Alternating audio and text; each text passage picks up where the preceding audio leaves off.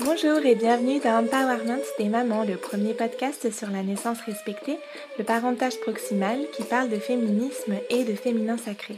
Je suis Christelle Carter, je suis doula et créatrice du blog Karma Mama. Dans ce podcast, des femmes inspirantes échangent sur leur chemin de maternité et sur leur travail autour des thématiques du maternage proximal, du bien-être et de l'accompagnement des futures et des jeunes mamans. On y partage nos ressources pour plus de sororité et plus d'empowerment entre les mamans. Si vous voulez soutenir les valeurs de Karma Mama et ce podcast, le meilleur moyen pour cela est de le partager autour de vous et sur vos réseaux et de vous y abonner sur la plateforme de votre choix. Dans l'épisode de cette semaine, j'ai rencontré Ludivine de la chaîne YouTube Ludigo Girls. Ludivine est coach sportif, comme vous le savez sûrement. Elle est aussi maman d'une petite fille de 21 mois et elle attend en ce moment son deuxième enfant. Dans ce podcast, elle partage avec nous son chemin de maternité, nous racontant comment après une grossesse idyllique, elle a vécu un accouchement difficile et un postnatal complexe, et comment elle s'est attachée à vivre le moment présent, à faire toujours de son mieux et à se recentrer sur ses nouvelles priorités pour traverser les trois premiers mois de la vie avec son bébé. Ensemble, nous avons parlé de son parcours professionnel depuis sa reconversion en coach sportif jusqu'à son approche spécifique de la maternité. Comment garder une bonne forme physique pendant la grossesse et le post-natal? Et en quoi cela impacte-t-il notre mental, notre bien-être et même notre accouchement? Merci à toi Ludivine pour ce temps que tu m'as consacré. Merci pour cet échange si authentique en toute simplicité et pour les messages importants que tu fais passer dans cet épisode, pour tout ce qu'on ne raconte pas forcément en public ou sur les réseaux sociaux autour de la naissance, qui ne se passe pas toujours comme prévu et de ce temps si vulnérable du post-natal. Et pour vous, chères auditrices et auditeurs, je vous souhaite une très belle écoute en notre compagnie. C'est parti bah, merci déjà d'avoir accepté l'invitation. Du coup, puis on commençait à parler du fait qu'on aime toutes les deux super fort les podcasts. Et euh, c'est toujours chouette, du coup, d'avoir des invités qui écoutent aussi pas mal de podcasts. Euh, voilà. Est-ce que tu as envie, du coup, de commencer à parler de ta maternité? On commence un petit peu à évoquer le sujet euh, avant de commencer l'enregistrement. Tu me disais que tu avais pas mal de choses à, à dire, à raconter, une histoire particulière. Donc, ça, a, ça a titillé ma curiosité en plus. Est-ce que tu projetais d'être maman? Est-ce que tu veux nous dire déjà, tu as une fille? Oui, moi j'ai une petite fille qui a 21 mois. Euh, qui s'appelle Maya. Et euh, là, actuellement, je suis enceinte de mon deuxième enfant. Euh, je suis dans mon troisième trimestre. Et c'est une deuxième petite fille qui est prévue pour, pour fin septembre de cette année. Donc, ouais, ben, j'ai toujours eu envie d'être maman depuis, depuis très jeune. Après, je voulais pas l'avoir non plus trop jeune. Je voulais vraiment voilà, avoir ma vie, ma, ma, jeunesse et, et, voilà, et faire toutes les choses que je voulais faire avant d'être maman. Et, et, donc, du coup, ben, je suis tombée enceinte à l'âge de 30 ans. Donc, c'était, pour moi, c'était parfait. Et euh, voilà, donc une première grossesse euh, au top, en fait. Euh, tout s'est bien passé.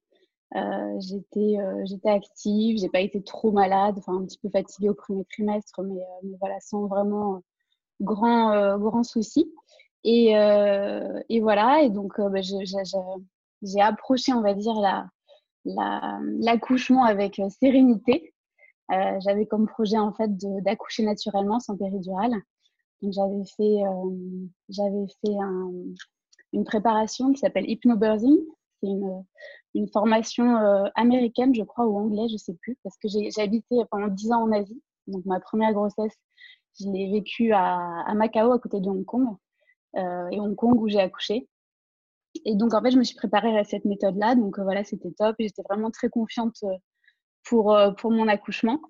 Et puis, euh, et puis bah, il s'est avéré qu'en fait, euh, ça ne s'est pas passé vraiment comme, comme je le désirais. Voilà, du fait de ma grossesse qui était vraiment au top, je me suis dit, bon, bah, mon accouchement, voilà, il n'y avait pas de souci, tout va bien se passer. Et en fait, bah, en fait j'ai fini en césarienne d'urgence avec un décollement placentaire. Et voilà, donc c'était vraiment une expérience qui a été assez traumatisante pour moi. et ouais, c'était une, j'ai vécu ça un peu comme une défaite et euh, ça a été assez dur de, bah, de m'en remettre. Donc euh, voilà, bon, à la fin, euh, après quelques mois de, travail, d'introspection et tout, on se dit, bon, bah, de toute façon, le principal, c'est que ton, bébé est en pleine santé, que tout va bien et que toi, tu es en vie également. C'est vrai que nos, vies, toutes les deux, étaient en, danger, donc tout s'est quand même bien fini. Donc, ouais, ça a été quand même un, accouchement assez, assez dur, assez traumatisant. voilà. Et donc là, bah, du coup, ma deuxième grossesse se passe aussi super bien. Euh, donc, donc c'est très bien, mais c'est vrai que j'ai une approche un petit peu différente pour, pour, pour ce deuxième accouchement. je vois les choses un petit peu plus, comment dire, terre à terre, on va dire. Je, je me dis, bon, bah, j'ai aucune expectation, comme on dit en anglais, je sais plus comment on dit en français je me dis, bon, bah, il se passera ce qui se passera, je vais faire de mon mieux, mais je vais pas me dire, me mettre des plombs, bon, ok, alors là, je vais accoucher sans péridurale, je vais faire cette technique euh, exacte et tout. Je vais vraiment laisser venir les choses comme elles, euh, bah, comme elles viendront, euh, sans, me faire trop de plans. Euh, donc voilà, donc on verra ce qui, ce qui adviendra. Mais même si voilà, j'essaie vraiment de faire un travail sur moi-même pour essayer de rester confiante, même si c'est vrai que j'appréhende quand même un petit peu ce second accouchement. Euh, voilà, on sait, jamais ce qui peut se passer, mais, euh, mais voilà, mais je, vais essayer de faire un travail sur moi-même pour essayer de, de voilà, d'appréhender les choses de la manière la plus sereine possible pour, euh, bah, pour que ce soit bien pour moi et puis pour, pour mon bébé. Voilà. Comment ça s'est passé du coup ton post-natal après un accouchement traumatique comme ça justement? Bah, écoute, la période post-natale s'est passée, les trois premiers mois ont été assez durs. En fait, à la suite de ma césarienne d'urgence, euh, j'ai perdu la, comment on dit, j'ai perdu l'usage, enfin la, sensation dans ma jambe gauche. Donc j'avais plus, je pouvais plus bouger, euh, je pouvais plus, euh, ouais, je pouvais plus bouger ma jambe gauche pendant quelques semaines. Euh, elle bougeait, mais en fait j'avais plus aucune sensation, plus aucune, plus aucun retour nerveux. Donc du coup c'était un petit peu compliqué pour, bah, pour, pour marcher et puis pour voilà pour se déplacer. Euh, et puis surtout qu'on ne savait pas trop d'où ça venait exactement. Donc j'ai passé une batterie d'examens. J'ai dû rentrer en France euh, un mois après mon accouchement avec mon bébé, donc euh, traverser le monde toute seule avec mon nouveau-né, voilà, faire le enfin voilà, faire plein plein de plein d'examens pour au final voilà me dire que bon bah il faut prendre son mal en patience, les sensations dans votre jambe vont revenir et voilà, il s'est revenu au bout de trois mois. Donc ça a été une période un petit peu stressante pour, euh, bah, voilà, pour ce côté-là. Et après, il y a eu le côté aussi gestion bah, du, et accueil d'un nouveau-né, d'un premier enfant, euh, comme ça à l'autre bout du monde, euh, sans, sans, famille proche à, à, côté. Donc c'est vrai que c'était un petit peu dur à, un petit peu dur à gérer. Maya était, était un bébé qui pleurait énormément. Elle avait un, un, reflux, donc du coup, c'est vrai que les journées étaient un petit peu petit peu mouvementée. Euh, j'ai euh, mon mari qui était également à ce moment-là dans une transition professionnelle et il bougeait beaucoup, il voyageait beaucoup, donc pas très présent non plus à la maison. Donc c'est vrai que ça a été euh, trois mois assez, ouais, assez durs, psychologiquement, physiquement. Et, et en fait, je m'attendais pas du tout à ce que ce soit aussi dur. Ça a été quand même assez une épreuve assez importante pour moi. une épreuve aussi, enfin, un grand changement euh, dans ma vie aussi de femme parce que bah, du coup, tout change, hein, euh, toutes tes petites habitudes, tout, tout, tout change complètement. C'est juste fou. Quoi. Moi, je ne m'attendais pas à ce qu'il y ait autant de changements. Et en fait, que tu vois, tu, que ton quotidien tourne autant autour d'un bébé. Alors, je savais que ça prenait énormément de temps, mais je n'imaginais pas que ça allait prendre autant de temps et qu'en fait, tu allais devoir vraiment mettre ta vie de femme, entre parenthèses, pendant les, les premières semaines, euh, premiers mois même. Euh, voilà, et c'est vrai que aussi la gestion moi, de mon travail, parce que donc bah, je, suis, je suis entrepreneuse, euh, j'ai mon activité en ligne et j'adore ce que je fais, je suis passionnée. Et c'est vrai que pareil, mettre ça de côté euh, pour ton bébé, donc euh, j'ai fait, ça avec plaisir, mais c'est vrai qu'il y avait des fois où tu as, as, un truc que tu as envie de faire euh, et en fait tu peux pas le faire quoi. Et tu mets euh, trois, quatre jours à faire un pauvre truc et t'arrives pas et du coup tu as, un mix feeling en fait entre euh, cette envie de t'occuper de ton enfant, mais en même temps, tu as envie d'avancer un petit peu sur tes projets. Euh, et c'est vrai que pareil, quand tu es entrepreneur comme ça, c'est dur de mettre une limite, en te, dire, tu n'as pas de congé maternité ou des choses comme ça, c'est toi qui te le fixes. Donc du coup, euh, moi, c'est vrai que j'ai eu un petit peu de mal au début, pareil, à gérer ça, cette coupure vraiment professionnelle. me dire ok, t'arrêtes complètement et puis tu te focuses sur, ton bébé, sur ta famille. Donc ça aussi, c'était un petit peu dur à gérer. Donc ouais, trois premiers mois un petit peu compliqués et puis après, bah, au fur et à mesure, tout se remet un petit peu dans l'ordre, on prend nos marques.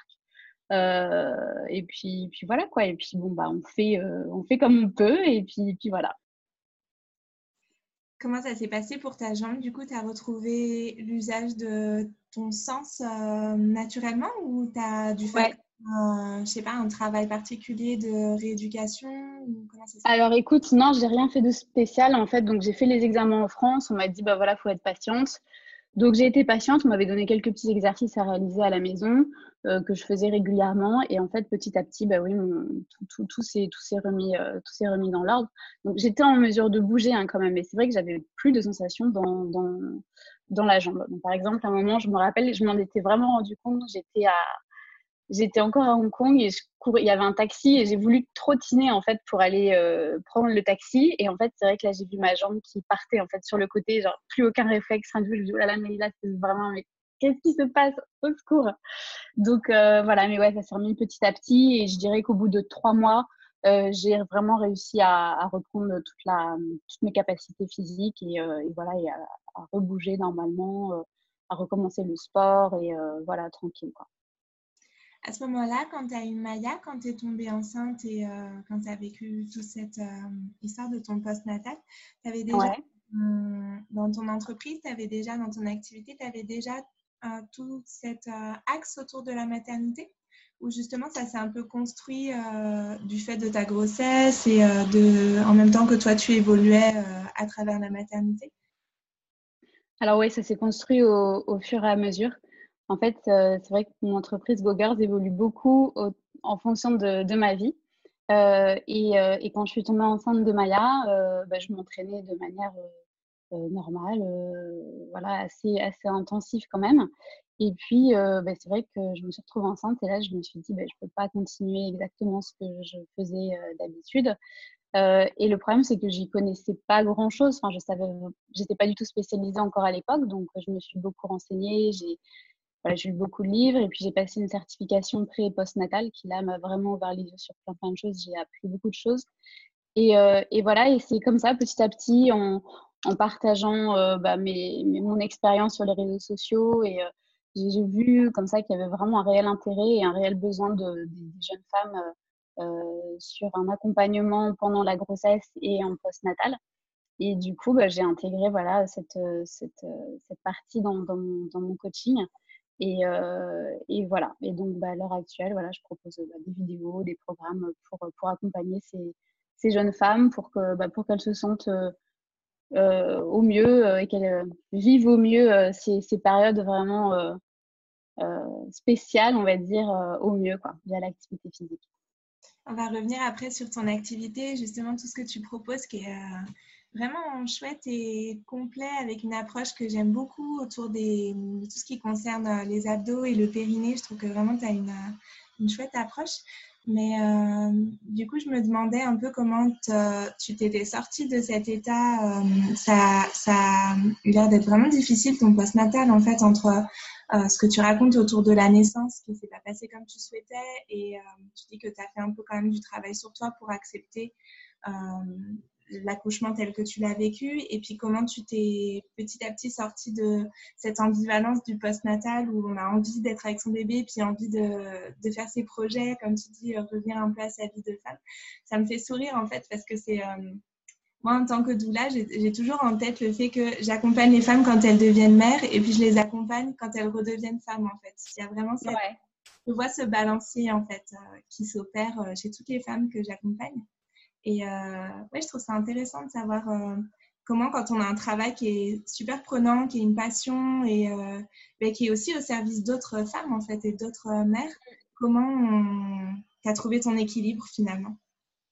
Ça c'est une grande question. oui, c'est une grande question, une grande question où je suis toujours en train de, travailler. Hein. je pense que c'est un travail quotidien. En fait, il y a des périodes où j'arrive vraiment à bien gérer euh, où je me sens bien euh, dans ma tête, enfin, je veux dire, où j'arrive vraiment à poser des limites entre ma vie pro et ma vie perso. Euh, et puis il y a d'autres fois où voilà, je travaille sur des projets un peu plus importants et du coup c'est un petit peu plus dur. Mais c'est vrai que bah, pour Maya, ouais, ça c'est fait vraiment ouais, au fur et à mesure. Hein. C'est, tu testes des choses, tu essaies de ouais, moi je me suis vraiment. Avant, j'avais pas d'horaire, je travaillais n'importe quand. Et avec l'arrivée de Maya, quand j'ai repris vraiment une activité un petit peu plus régulière, bah, je me mettais des horaires. Je me disais, OK, imagine que tu es au bureau, que tu vas au bureau comme la plupart des, femmes. Euh, et voilà, bah, tu te fais ton 9h, 9h 17h et à 17h, bah, t'arrêtes et puis euh, et puis euh, ma Maya été gardée donc donc du coup du coup bah, c'était bon, je l'ai récupérée et puis après mais voilà j'éteignais mon portable j'éteignais tout ce qui pouvait m'encombrer l'esprit et puis et puis voilà et puis j'étais focus sur mon bébé jusqu'à temps qu'elle aille se coucher. Donc, bon, bah, il y avait des jours où elle pouvait se coucher tôt, il y avait d'autres jours où c'était un petit peu plus, un petit peu plus tard, un petit peu plus compliqué et je pouvais pas retourner euh, travailler. Mais voilà, j'ai essayé un petit peu de lâcher prise et puis euh, revoir aussi ses priorités. Enfin voilà, parce que bah, tu deviens maman, hein, c'est voilà, le travail c'est important, mais c'est quand même ton, ton, enfant, ta famille euh, qui, qui, devient la priorité. Donc c'est un travail, c'est un cheminement qui se fait petit à petit. et, et, voilà, et donc bah, là, à l'heure actuelle, je, voilà, je navigue euh, toujours. Euh, il y a des, voilà, comme je disais, il y a des fois où c'est facile, des fois c'est un peu plus dur. Mais euh, voilà, faut se donner le temps, faut tester. Et puis ça vient, ça vient. Et puis plus les enfants grandissent, de toute manière, tout devient un petit peu plus facile. Mmh. c'est ça qu'il faut se dire vraiment. Moi, c'est vrai que bah, voilà, les trois premiers mois ont été très durs. Je me suis dit, voilà, mais qu'est-ce que c'est que ça? C'est un truc de dingue. et puis en fait, voilà, c'est tout. Voilà. Il faut se dire que c'est qu'un temps, qu'il faut vivre le moment présent. Ça, c'est vraiment la, morale, on va dire, que j'ai, que j'ai tirée de, de, cette première grossesse. C'est qu'il faut, il faut apprendre à, vivre dans le présent avec son, son bébé. Euh, c'est dur, c'est une période qui est dure. Euh, je pense qu'on ne le dit pas assez. les, jeunes euh, futures mamans ne sont pas assez préparées à ça. On est très préparé pendant la grossesse. voilà, il y a un accompagnement, il y a plein de trucs qui se font pour la, la, future maman, c'est super.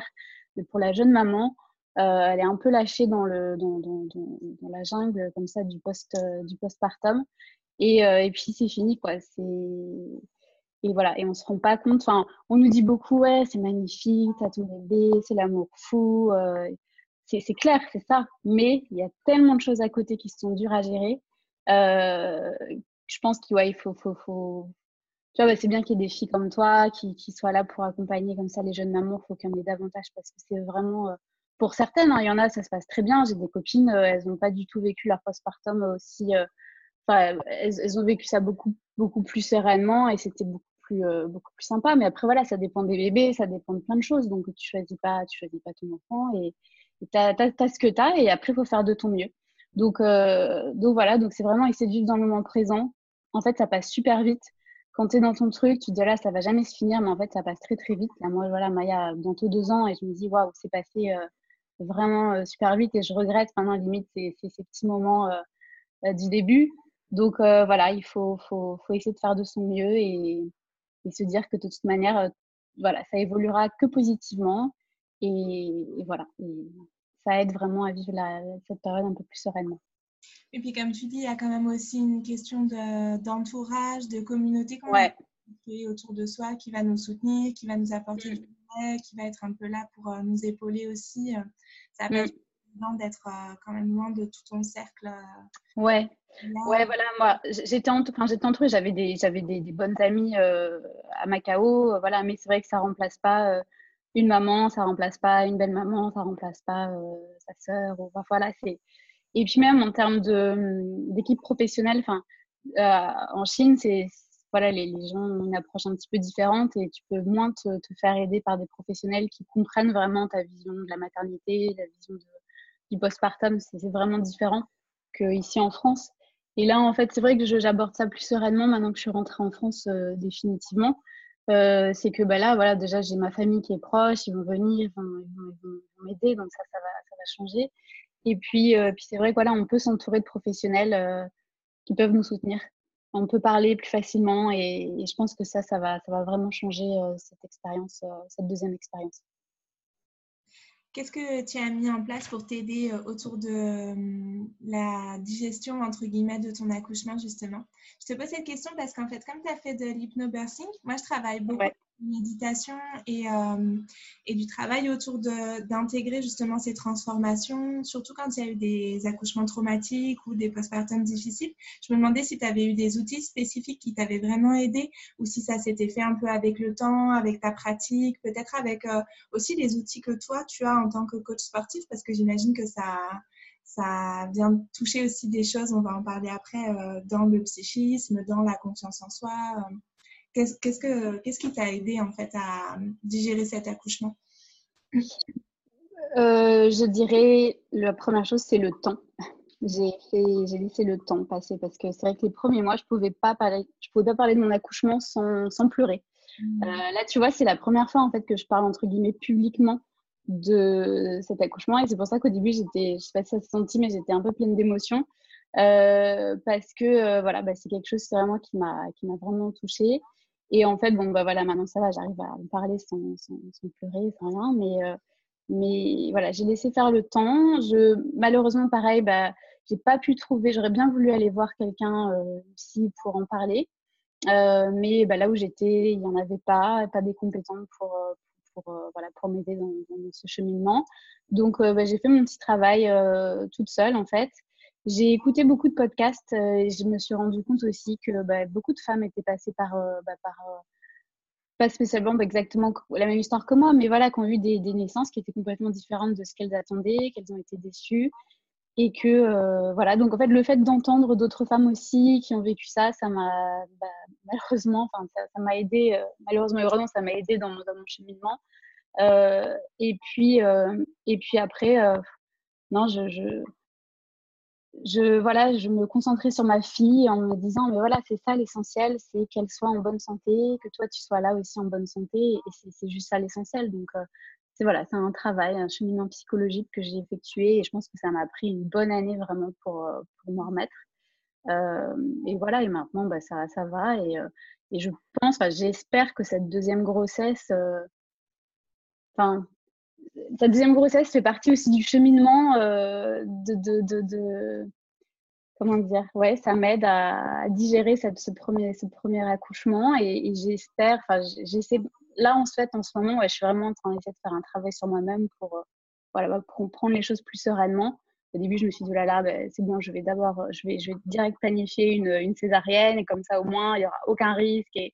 Et puis, et puis non, et puis j'évolue, et puis maintenant je me dis que bah, je vais retenter un accouchement naturel, retenter euh, la mise en place de toutes ces euh, méthodes que j'ai apprises pour hypnobirthing, que j'ai malheureusement pas pu mettre en, pratique une seule seconde euh, lors de mon premier accouchement. C'était juste pas possible parce que j'ai eu des contractions mais tellement folles dès, le, dès les premières minutes en fait de mon travail. Donc c'était juste pas possible. Donc là, non, je vais essayer de, je vais essayer de mettre ça en place en espérant que, que ça, se, que ça fonctionne, euh, que ça marche comme je voudrais. Mais on verra, voilà. Je ne me, je me mets pas d'attente, je me mets pas d'attente. Je me dis, il se passera ce qui se passera. Voilà. Et ça, c'est vraiment un conseil que je recommanderais euh, aux futures mamans. C'est que souvent, on a un plan, on a un projet de naissance. Alors, c'est super de le travailler, hein. c'est très bien. Je pense qu'il faut le faire, se faire accompagner. Il faut, voilà mais il faut pas trop rester fixe euh, dans, son, dans son truc et, être ouverte à, à n'importe quoi. Enfin, je veux dire, il peut se passer n'importe quoi, même si on est en super forme. Enfin, moi, j'étais, en fait, je pense que j'étais vraiment pas préparée parce que j'avais tellement une grossesse euh, merveilleuse. J'avais une forme euh, au top. J'étais, j'étais active jusqu'au dernier jour, jusqu'au jour de mon accouchement. J'étais active, je marchais. Enfin, j'étais, j'étais vraiment bien. Donc euh, vraiment, mais en, pas une seule seconde, mais j'ai dit, je, je, vais finir en césarienne. Quoi. Et c'est vrai que quand le médecin il m'a dit ça, mais je suis tombée. Alors déjà, pour la péridurale, c'est moi qui l'ai demandé tellement je souffrais depuis 4-5 euh, heures, c'était juste pas possible, je croyais que j'allais mourir. Donc je l'ai demandé, déjà là, je me suis dit, bon, allez, euh, ok, ça se passe pas exactement comme je voulais, mais c'est pas grave. Et après, quand il m'a dit, ouais, ma, petite dame, il va falloir la partir direct au bloc, là, c'est vrai que tu tombes mais de très très haut. Quoi.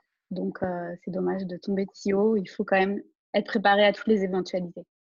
Oui, parce que pour remettre dans le contexte pour les éditrices qui ne connaîtraient pas, si j'ai bien compris, tu as fait un décollement du placenta, c'est ça, mm.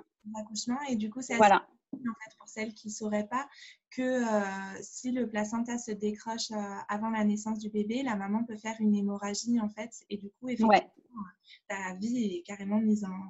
C'est ce que j'ai fait, ouais. J'ai fait une hémorragie interne en fait. Mm. Ouais, donc c'était les risques pour moi et les risques pour mon bébé. Et en fait, c'est quelque chose qui se passe, c'est très rare. Je ne sais pas toi de par ton expérience, mais moi je sais qu'on m'a dit que c'était très rare. Euh, enfin, c'était pas, pas courant et encore moins chez des femmes euh, comme moi, euh, saines, qui ont eu une grossesse normale et qui n'ont pas d'antécédents en particulier. Donc, on m'a dit, bah, c'est vraiment la faute à pas de chance. C'est comme ça. Ça arrive sur une chance sur je sais pas combien. Donc, je veux pas faire peur aux futures mamans en racontant mon histoire. mais voilà, il faut savoir que tout peut arriver, même, même si on a une super grossesse et qu'on est en super, superbe santé. mais c'est vrai que c'est important de garder en tête qu'il y a toujours une part d'imprévu. Voilà, c'est ça, ouais. Malheureusement, ouais. Est-ce que tu veux nous parler un petit peu plus euh, de ton parcours professionnel, de ce qui t'a amené à devenir coach sportif? Je regardais ton site euh, en préparant en fait euh, l'épisode et je trouvais intéressant de voir qu'il y a vraiment eu une transformation. je crois que c'était, alors si je me souviens bien, j'ai pas, pas noté, mais c'était il y a 4-5 ans, non? Ou plus longtemps? Et ouais, c'est ça, il y a 5 ans maintenant, c'était en 2014, donc ouais, il y a 5 ans. Est-ce que tu veux nous parler de te, voilà, brièvement euh, ton parcours. Je pense que c'est intéressant, en fait, euh, bah, déjà parce que c'est toujours intéressant de connaître les parcours de vie des gens, mais aussi, en fait, euh, je sais qu'il y a beaucoup de femmes qui, au moment de la maternité, de leur première grossesse ou parfois dans une seconde, qui font des transformations dans leur vie professionnelle aussi, en fait. Et toi, ça s'est fait un petit peu avant la, gros chamboulement, mais tu as après adapté en fait à ton état de maternité à tous tes apprentissages autour de la maternité.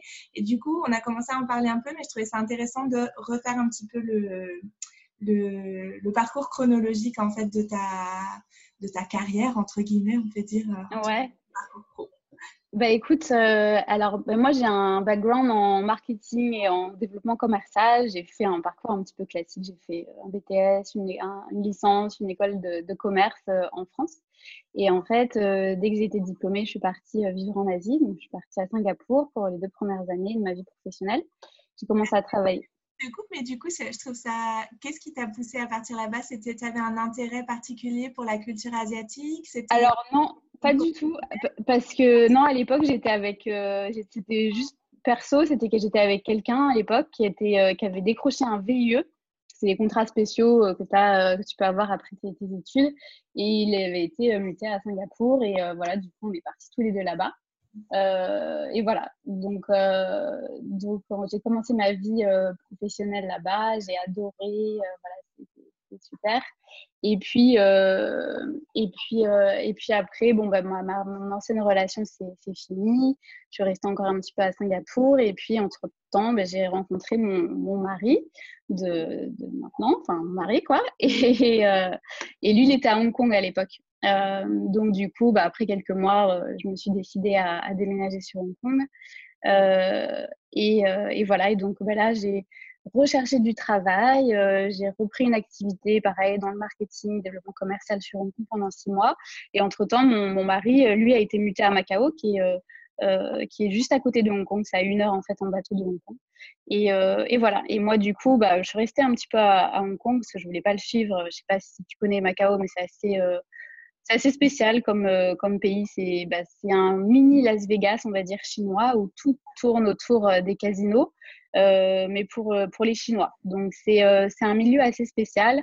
C'est tout petit, il n'y a pas énormément de choses à faire et le travail que tu peux avoir sont toujours relatifs à, au monde des casinos. Et moi, c'était pas trop ce que je voulais. Donc, bon, au bout de quelques mois de relations un petit peu comme ça à distance, je me suis dit, bon, bah, je vais quand même déménager à Macao. Et donc, bah, du coup, j'ai quitté mon boulot à, Hong Kong et je me suis retrouvée à Macao sans rien. Euh, et puis voilà, c'était vraiment une période de ma vie où voilà, j'avais une grosse remise en question sur plein de choses. Euh, et, euh, voilà, et je me suis dit, moi j'ai toujours, toujours adoré le sport, j'ai toujours été très tournée vers la nutrition, j'aimais beaucoup ça. Je me suis dit, bah, pourquoi pas, bah, pourquoi pas me lancer dans une, une formation de coach sportif et voilà, et faire quelque chose vraiment que, j'aime. Et en fait, ce qui m'a motivée aussi, c'est le fait que mon mari est je savais qu'il allait bouger, euh, qu'on allait déménager régulièrement. Et en fait, je voulais plus vivre ce que j'ai eu à, vivre là, le fait de quitter mon emploi pour suivre mon, mon homme et en lâchant tout, en n'ayant plus de revenus, plus d'indépendance, plus rien du tout. Ça, je voulais pas le revivre. Donc, je me suis dit, le seul moyen pour le faire, c'est d'avoir cette indépendance, c'est d'être à mon compte et de pouvoir faire quelque chose n'importe où dans le monde en le suivant, qu'importe le pays dans lequel je serai. Et j'y pensais aussi, c'était encore un petit peu loin dans ma tête, mais je pensais aussi à ça à mes enfants. Je me disais, au moins j'aurai cette indépendance et quand j'aurai des enfants, je vais pouvoir bah, du coup concilier cette vie pro et cette vie, cette vie de maman. Donc j'avais déjà ça un petit peu en tête, mais c'est vrai que la première raison, c'était vraiment être indépendante et, pouvoir travailler de n'importe où. Donc voilà, ça, Là, tu, excuse-moi, là, tu avais déjà en tête euh, l'idée de travailler en ligne quand même, d'avoir en fait une activité euh, que tu puisses faire justement de, n'importe où, ou c'était plutôt l'idée de pouvoir trouver du travail où que tu ailles? Comment tu Ouais, alors au début, non, je pensais développer mon activité au niveau local parce que je savais que euh, coach sportif, qu'importe où tu vas, les gens sont toujours intéressés par des coachs sportifs, par des cours à domicile ou des cours de groupe. Donc et en fait, euh, bah, j'ai ouvert mon compte Instagram euh, tout au début où j'ai partagé voilà, des petites photos de plats. Surtout au début, c'était beaucoup euh, recettes. Et, en fait, bah, j'ai développé une communauté petit à petit qui venait de la, bah, de, la France. C'était des Françaises qui me suivaient, alors que je partageais à l'époque un petit peu plus en anglais qu'en français. Et, et voilà, j'ai cette communauté qui, a commencé à grossir de plus en plus.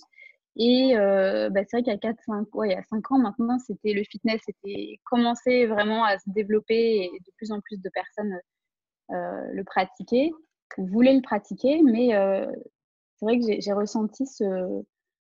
Les filles étaient un petit peu perdues, elles ne savaient pas trop quoi faire, comment bien s'entraîner.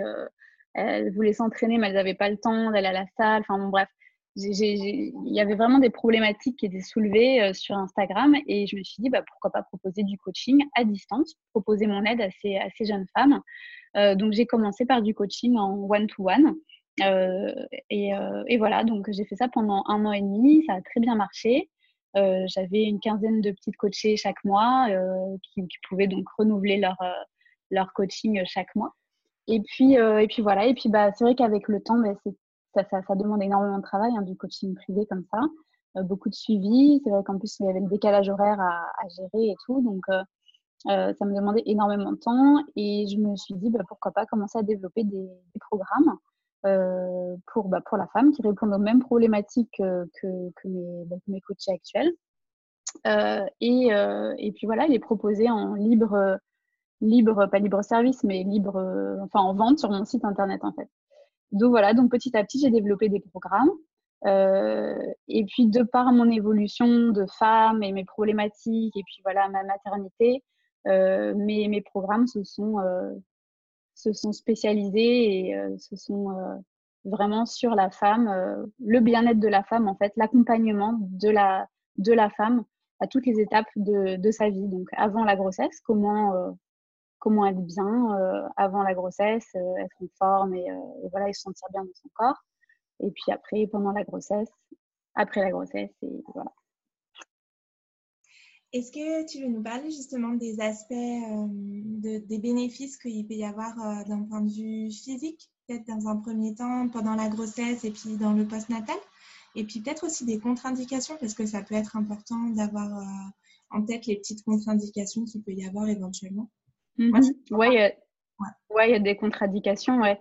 Euh, bah, déjà, moi, ce que je recommande à toute euh, jeune femme qui tombe enceinte, c'est d'aller voir bah, leur médecin et d'avoir l'avis de leur médecin. Il ne faut pas se faire son propre diagnostic et se dire, OK, c'est bon, je peux y aller et je ne peux pas y aller. Non, c'est euh, rien ne, ne, ne vaut l'avis d'un médecin et ça prévaut même l'avis d'un coach sportif. C'est vraiment le médecin qui, qui, qui, décide, qui donne son go. Euh, c'est vrai que bah, y, a, différents, euh, différents points. Par exemple, si vous avez fait des répétitions à fausse couche, euh, des, fausses couches à répétition, pardon, il, vaut, mieux éviter, en tout cas, premier trimestre, de, s'entraîner avant que la, grossesse soit bien installée. Il y a tout ce qui est problème de, de placenta prévia aussi, c'est déconseillé de s'entraîner. Euh, tout ce qui est diabète gestationnel, à voir aussi en fonction des, en fonction des cas, euh, l'hypertension, des problèmes cardiaques. voilà, c'est des problèmes vraiment très spécifiques.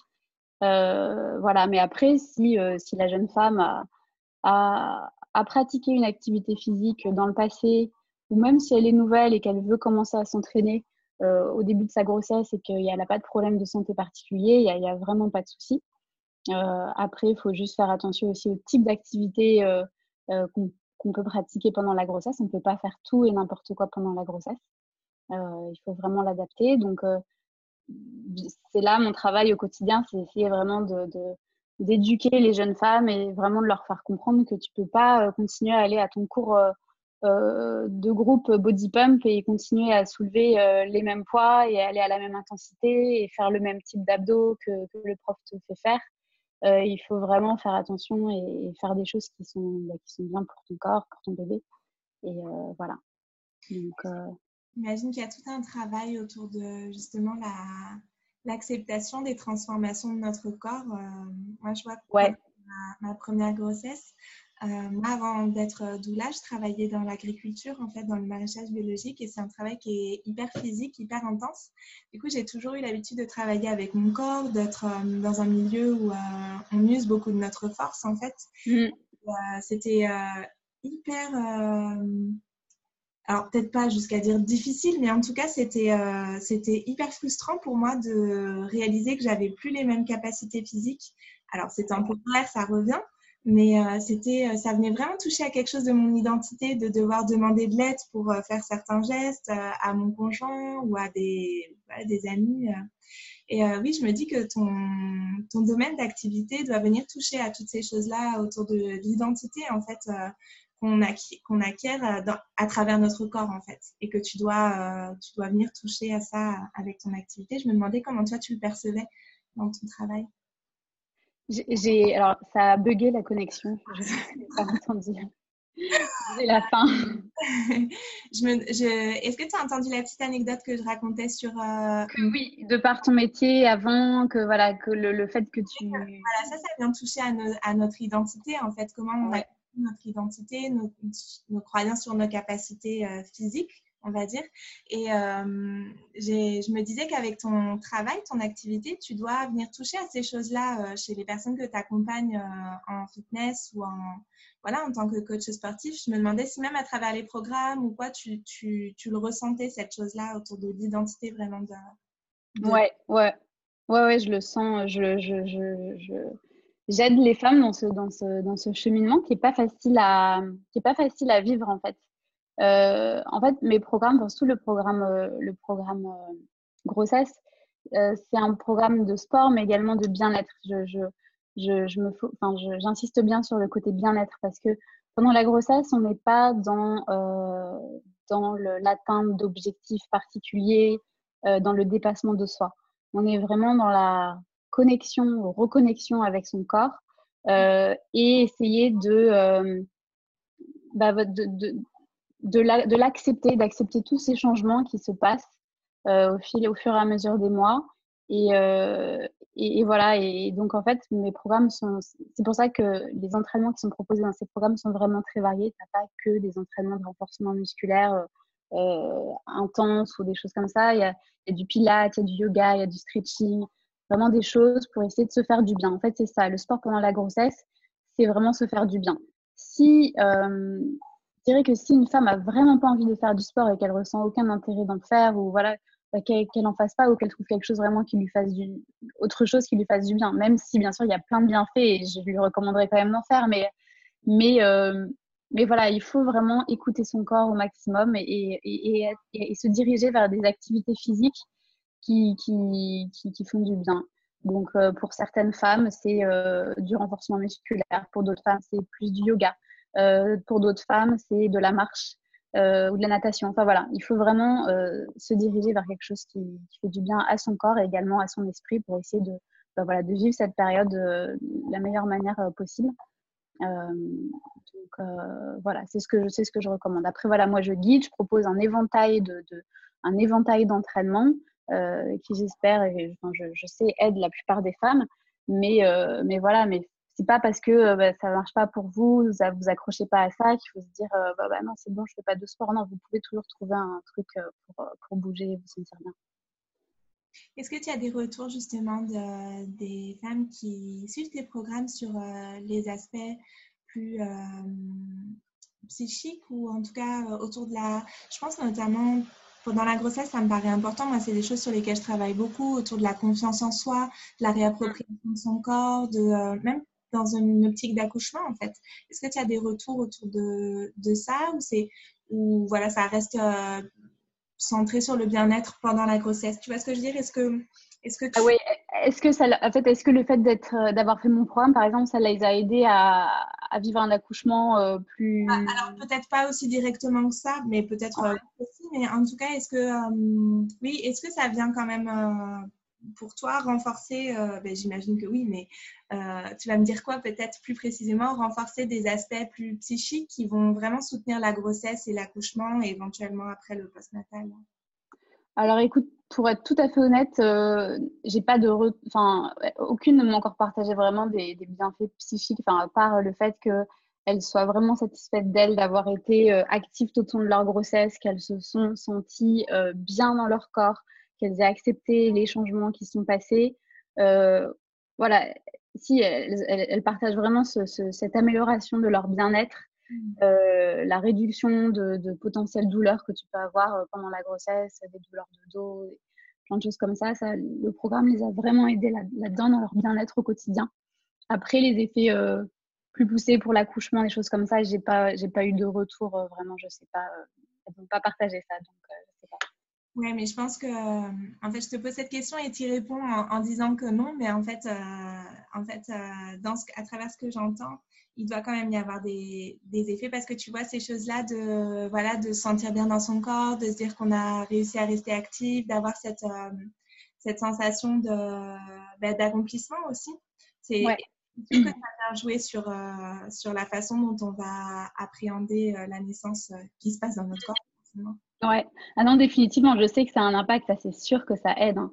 Le fait d'être euh, d'être actif pendant ta grossesse, bah, tu, tu, tu, perds un petit peu moins en endurance, euh, tu es plus forte, hein, tu conserves une certaine euh, masse musculaire qui t'aide définitivement le jour de l'accouchement euh, pour, voilà, bah, pour être endurante. Si ton, si ton accouchement dure des heures et des heures, c'est vraiment important d'avoir travaillé ton endurance pendant ces neuf mois. pareil, avoir des jambes qui sont fortes, musclées pour pouvoir pousser, te mettre dans des positions euh, euh, spécifiques euh, pour, voilà, pour optimiser la poussée. Ou, voilà, enfin, définitivement, c'est sûr que ça, que ça aide. les femmes qui sont restées actives sont favorisées par rapport aux celles qui n'ont rien pu faire pendant leur grossesse. Mmh. Et, et, même pareil pour, le, pour la partie postnatale, c'est vrai que ben, ça aide énormément hein, pour se remettre en forme plus rapidement après la grossesse. Parce que alors c'est vrai que les deux, trois premiers mois, euh, on conseille souvent d'y de, aller un petit peu mollo au niveau du sport. Hein. On, commence par sa rééducation du périnée, on fait un check-up et puis on voit ce qui doit être fait. Donc pas commencer euh, voilà, trop, euh, trop rapidement. Mais c'est vrai que les, jeunes femmes qui sont restées actives pendant leur grossesse reprennent leur, forme beaucoup plus rapidement et facilement que des, que des, personnes qui sont restées sédentaires pendant neuf mois. et, et pareil, après, pour le côté plus psychologique, euh, ça aide aussi, hein, le fait de faire du sport en postnatal, ça aide à, vivre cette période euh, un petit peu compliquée, euh, souvent de manière un petit peu plus sereine et, ça nous ça offre une sorte de petite bulle de décompression, faire son petit entraînement, même si c'est pas pas une heure de, sport, des fois c'est juste 20 minutes parce que c'est juste le temps qu'on peut s'accorder à nous-mêmes, que ce soit du sport, que ce soit une séance de yoga, de stretching ou n'importe quoi. Pareil, en postnatal aussi, on n'est pas dans ce, dans ce truc de, de, battre des records. On est là, pareil, pour se reconnecter avec son corps, le, le, le remuscler euh, de manière douce, de manière adaptée. Euh, et voilà, pour, pour reprendre, euh, pour essayer de, retrouver ses capacités, mais seulement neuf mois, un an après la grossesse. Il ne faut pas vouloir aller plus vite que la musique. c'est vrai qu'avec les réseaux sociaux maintenant, on voit beaucoup bah, de, de fit mom dont je fais partie, hein, et je, je, je, je, communique sur, sur, sur, sur ça, mais euh, pareil, je veux dire que non, ça sert à rien de. On n'est pas dans une course. Euh, on n'est pas dans une course. La, la priorité au début, c'est la connexion avec son enfant et, euh, et prendre soin de soi pour être la meilleure maman qu'on puisse pour son enfant, en fait. Et il faut pas se mettre une pression de fou en se disant il faut absolument que je perde tous mes kilos de grossesse, il faut que je retrouve euh, ma shape euh, d'avant grossesse, euh, que je sois la sexy mom, sexy fit mom, euh, qu'on peut voir sur Instagram un petit peu partout. non, et voilà, comme je disais, il faut se laisser le temps et, c'est un peu, voilà, tout, tout, vient petit à petit en fait. Mais il faut juste choisir les bons. Euh, il faut pas faire n'importe quoi. Il faut se faire accompagner, il faut faire les bons exercices. Il, ne faut euh, faut pas faire n'importe quoi. Je trouve ça super précieux que tu parles de ça, de ce temps avant lequel le corps peut reprendre réellement euh, sa forme et son, et son endurance d'avant, entre guillemets. D'ailleurs, des fois, c'est pas vraiment comme avant. Même si non, ce sera jamais comme avant, en fait. Deux ans, mais ça ne peut pas redevenir. Ouais. Mais euh, oui, je pense qu'il y a, y a beaucoup. Moi, j'entends souvent les mamans dans les, à travers mon activité de doula, j'entends souvent les mamans aussi. Je pense qu'il y a ce truc autour de la fin de la grossesse où on, est, on se sent tellement. Euh, voilà, on est quand même, euh, ben, on finit par être un peu handicapé entre guillemets sur la fin de la grossesse, notre mobilité donc, j'entends souvent les mamans dire euh, Ah, vivement que j'accouche, je vais retrouver mon corps. Euh, enfin, voilà, dans le sens, je vais pouvoir re, euh, rebouger, refaire des choses. Alors, c'est vrai, oui et non, quoi. Mmh. ouais. On a, toujours un peu le sentiment, surtout quand c'est notre premier enfant, qu'au terme de la grossesse, hop, on va revenir à notre corps mmh. enfant, en fait, alors que voilà, c'est précieux que, que des comme toi puissent dire bah non, ça prend du temps en fait de revenir à son corps, de, de remuscler, de retonifier et, puis, il faut faire attention à, ce qu'on fait. Est-ce que justement tu veux nous parler de ton approche autour du périnée, des abdos euh, si tu as des choses spéciales à en dire ou peut-être des, des, des mises en. Euh, oui, alors. Euh, des, petites précisions. alors écoute, ouais, mon approche, moi, je, j'ai, euh, je suis, on va dire, euh, pour résumer euh, très simplement, je, suis, je, ne recommande pas du tout la pratique de tout ce qui est abdos type crunch, pédalo, voilà, qui exerce en fait des pressions sur le périnée, que ce soit en période, dans la vie d'une femme en, règle générale, avant la grossesse, mais donc, bah, bien sûr, pendant la grossesse, ça, on n'y pense même pas. Il y a, des, il y a, on peut faire des abdos, on peut, on peut renforcer sa sangle abdominale pendant la grossesse, mais il y a différents, enfin, il y a des exercices spécifiques à réaliser euh, qui travaillent le transverse, euh, le périnée, euh, voilà. Et puis en post en postnatal également, ce même type d'abdos. Donc c'est vraiment des abdos qui sont respectueux donc voilà du périnée parce que c'est une zone musculaire qui est très fragile et très importante à prendre en considération pendant ces périodes-là. donc il faut il faut vraiment essayer. en tout cas, j'essaie d'éduquer les jeunes femmes avant la grossesse sur cette zone-là, sur le plancher pelvien, le périnée. C'est une zone qui est euh, un peu méconnue. Alors, de plus en plus, on en entend parler, hein, c'est très bien. Euh, mais on voit encore trop de choses euh, mauvaises qui se font. Des mauvais réflexes chez les jeunes femmes, des mauvais réflexes chez les jeunes mamans qui se disent Allez, c'est parti, je reprends le sport et je te refais des squats jump, des squats sautés, des impacts et puis des, abdos qui sont pas du tout adaptés. Donc, euh, non, vraiment, c'est voilà. Quand, on est une femme, il faut vraiment se, Et si on veut un ventre plat, parce que c'est ça, en fait, qu'on recherche tout. Hein. Ok, il y a le côté bien-être et tout, mais ce qu'on veut à la fin, c'est quand même avoir un ventre qui nous plaît, qui, euh, bah, qui est plat, qui est tonique, et euh, voilà. Donc, vraiment, ce qui, moi, ce que je recommande, c'est de travailler, du coup, donc son plancher pelvien et son transverse, qui est le muscle abdominal le plus profond de la sangle abdominale. Et donc, on, travaille via des exercices d'étirement, de respiration, euh, je me suis beaucoup euh, inspirée de la méthode de Gasquet, euh, Bernadette de Gasquet, qui, voilà, qui fait un travail incroyable sur ça. Donc, pour toutes les, jeunes femmes qui, souhaitent en savoir plus, je recommande vraiment de, vous tourner vers voilà, ses livres. Elle a fait plein de livres super. voilà, donc c'est ça, des exercices respectueux vraiment de l'anatomie de féminine. Super, oui, je mettrai le lien vers le travail de Bernadette de Gasquet que, que j'adore. Ouais, ouais, bah oui, tu dois, as dû, euh, tu dois la connaître, c'est sûr. Est-ce que, euh, je vois que le temps file, est-ce que tu veux parler un petit peu d'alimentation ou euh, Ouais.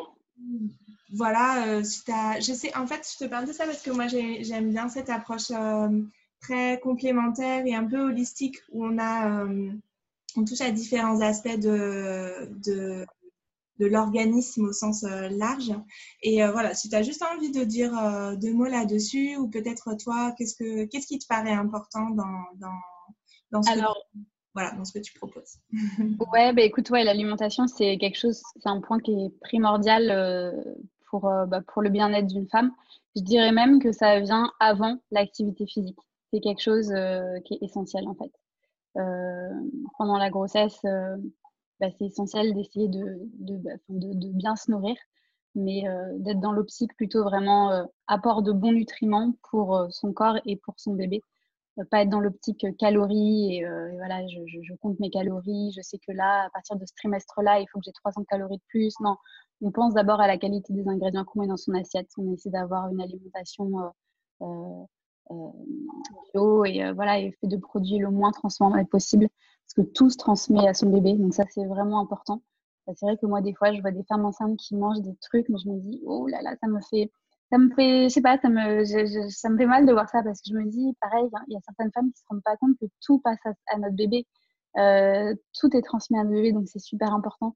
Et pareil, notre forme au quotidien est directement liée à ce qu'on mange. Si on a une, une, alimentation équilibrée dans son nutriment, on va se sentir beaucoup mieux que si on se mange des BN euh, trempés dans du café et puis euh, du pain de mie avec du Nutella. Donc, euh, donc voilà, c'est un peu, c'est un peu too much ce que je dis, mais, mais c'est vraiment une caricature. Mais, euh, mais voilà, il faut vraiment faire attention à ça. ça toute notre énergie, notre bien-être dépend vraiment de l'alimentation. Donc, j'ai pareil, je partage hein, sur, euh, sur mon blog, euh, sur mes vidéos, enfin, voilà, j'ai des petits conseils, je partage beaucoup mon, mon, bah, mon expérience en fait, parce que c'est ça, mon activité, ça tourne aussi beaucoup de, du partage de mon expérience en tant que, que, maman et que future, future maman pour un deuxième enfant. Donc voilà, et pareil, la période postnatale aussi, l'alimentation est très très importante. Euh, on, pense, euh, et moi la première, hein, voilà, on a, pris des kilos pendant la grossesse et c'est normal. On a envie de retrouver un corps dans lequel on se sent bien. Et c'est vrai que la première chose qu'on est tenté de faire, c'est de dire ah ok, je fais un petit peu attention à ce que je mange, je me mets un petit peu en mode restriction alimentaire ou euh, voilà, on peut, prendre des habitudes qui sont pas forcément bonnes, en tout cas pour les trois premiers mois ou trois premiers mois, je pense pareil, c'est qu'il faut penser à avoir une alimentation pareil très nutritive euh, qui va nous aider à cicatriser, euh, parce qu'il faut penser à ça. On accouche, ok, le bébé n'est plus dans le ventre, mais le ventre, c'est un chantier à l'intérieur et il faut que tout se reconstruise et ça met du temps, ça se fait pas en une semaine. Donc tout ça, ça prend de longs mois et c'est vrai que l'alimentation est, euh, le point le plus important, l'alimentation et le, et le sommeil. Donc ça, vraiment faire très attention à ça et, euh, et, pas se voilà pas se restreindre trop. Alors il faut faire les bons choix. Hein. Il faut pas pareil se ruer sur les paquets de gâteaux en disant c'est bon, ça va m'aider, ça va me donner de l'énergie. Non, il faut choisir les bons aliments. Euh, et euh, voilà. Donc c'est très important. Il faut penser à ça, à la cicatrisation et à la euh, au... je n'ai pas mes mots en français recovery. Oui, la bah, remise en forme quoi. la remise en forme. Du coup, je l'ai pas. La convalescence, un peu, non? Ouais, voilà. La, voilà. C'est une convalescence. C'est exactement ça. C'est une convalescence. Et, euh, et c'est vraiment l'alimentation qui va nous aider à nous remettre euh, bien. Donc, euh, le dernier, les dernières invitées que j'avais eues dans le podcast, c'est des autrices qui ont écrit sur le mois d'or. Le ouais. premier mois, les 40 premiers jours après ouais. Et elle parle beaucoup d'alimentation, effectivement. Je trouve ça chouette quand voilà, il y a de différents points de vue, parce qu'elles euh, ne sont pas coachs sportifs, mais voilà, de différents points de vue, il y a des informations qui se recoupent et qui viennent euh, faire écho les unes aux autres. C'est mm. ce que tu nous dis là. Ouais. c'est essentiel et c'est vrai, pareil, bah, c'est pas assez dit en fait. Il y a mm. des, des, femmes bah, comme tes invités, voilà, c'est super, quand on parle de plus en plus, qu'il y a des livres qui parlent de ça. Mais c'est vrai que on voit plus euh, dans les médias, euh, ok, euh, comment retrouver ton, ton, ton, corps, comment perdre les kilos de grossesse alors que tu as accouché il y a 10 jours, quoi. c'est un peu la course, la course à ouais, moi ça y est, j'ai perdu tous mes kilos de grossesse. ou enfin, non, c'est pas ça. Enfin, ok, c'est normal. Hein. Enfin, c'est normal. On a envie de retrouver son corps. On pas son corps tout mou avec des kilos en trop. C'est dur à, c'est dur à vivre. Hein. moi, la première, hein, c'est voilà de voir ton corps. En fait, quand tu es enceinte, fait, tu fais ce, cheminement d'acceptation de ton corps. Et puis après, moi, je trouve qu'à la fin, moi, je m'aime bien. J'aimais bien mon corps plein de rondeur et ce beau ventre, euh, voilà, où tu sais que tu as, un bébé à l'intérieur de toi. C'est magnifique. Et après, en fait, tu as cette période où voilà, tu accouches. Bon, les, premiers, les premières semaines, ça va. Et puis, puis au bout de trois semaines, tu, là, tu te regardes et tu es fatigué. Tu vois ton corps euh, que tu n'aimes pas, en fait, tout mou, ton ventre tout mou. Il n'y a plus rien dedans. En fait, tu dis, il n'y a plus aucune utilité. Et, et c'est dur hein, à vivre, mais, mais il faut essayer vraiment de, faire ce travail d'acceptation et, pareil, essayer comme je le disais en début de, conversation, de vivre le moment présent et de faire de son mieux. De faire de son mieux à l'échelle, à son échelle en fait, parce que des on ne peut pas faire plein plein de choses parce que voilà, on est, concentré sur son bébé, mais que petit à petit, on va réussir à mettre en place des petites habitudes, que ce soit alimentaires, que ce soit sportives, qui vont, qui vont améliorer notre bien-être. Moi, il y a quelque chose là que j'aimerais beaucoup travailler. Enfin, c'est un projet et je vais le faire pour moi. C'est me préparer des, des repas en avance que je vais congeler quand mon bébé sera là. Euh, pareil, parce que c'est vrai que ben, se laisse vite déborder quand on a un enfant, on n'a souvent pas le temps de cuisiner. Euh, du coup, on est, on est souvent tenté de manger euh, ben, des choses un petit peu plus rapidement, pas très nutritionnellement, qui sont peut-être pas optimales. Et c'est vrai que j'aimerais bien développer quelque chose autour de ça, vraiment pour essayer d'aider les femmes. moi, en tout cas, je serai un petit peu le cobaye, on va dire. Je vais d'abord l'appliquer sur moi, voir un petit peu comment je peux m'organiser, comment ça peut être faisable. Euh, mais voilà, autour de, la nutrition postnatale et comment essayer de se construire des repas euh, facilement réalisables, rapidement, euh, pour pouvoir ben voilà, bien s'alimenter malgré le fait que souvent on ne peut cuisiner que d'une main et, et qu'on n'a que 5 minutes devant ça pour, pour, manger. Quoi. Très très court. ouais, voilà, c'est ça. voilà intéressant d'avoir aussi euh, ce type de ressources-là à communiquer autour de soi, éventuellement pour que ce soit euh, aussi bah, le conjoint ou euh, le, le, réseau un petit peu autour de soi qui puisse éventuellement prendre le relais de ce côté-là. Quand. Ouais, bien sûr. Ouais, voilà, c'est ça, c'est ça. C'est que c'est sûr que si on a un, entourage qui peut nous aider, c'est super. Mais je pense que, d'après ce que je vois, la plupart du temps, les, mamans galèrent et se retrouvent souvent toutes seules, même si le père est là le soir et qui peut aider, mais voilà, le midi, ou même, je sais pas, moi, je sais que mes, mes trois premiers mois où j'allaitais Maya, j'allaitais Maya jusqu'à quatre mois, euh, j'avais une faim de loup, mais genre, j'avais envie de manger tout le temps. Donc, c'est pareil, qu'est-ce que tu manges la journée euh, sans te ruer sur des trucs euh, pas, pas top? Donc, voilà, des petits snacks gourmands que tu peux garder au congèle, au frigo facilement. Et voilà, et, je sais qu'il y a plein de filles, elles sont comme ça, elles disent qu'est-ce que j'ai trop faim, j'ai envie de manger, euh, je sais pas, un hamburger, un truc de loup, quoi. Et voilà, essayer de, développer des petits trucs comme ça. Donc, euh, voilà. J'ai bien hâte de voir ça, en tout cas. Ouais, bah écoute, on verra, faut que je m'y mette. voilà, après, il faut le faire. Quoi. Voilà, c'est ça. à le faire pour soi, puis après, on voit comment on. Ouais, ouais, ouais. J'ai une dernière question un peu rituelle dans le podcast euh, qui clôt chaque épisode. Ouais.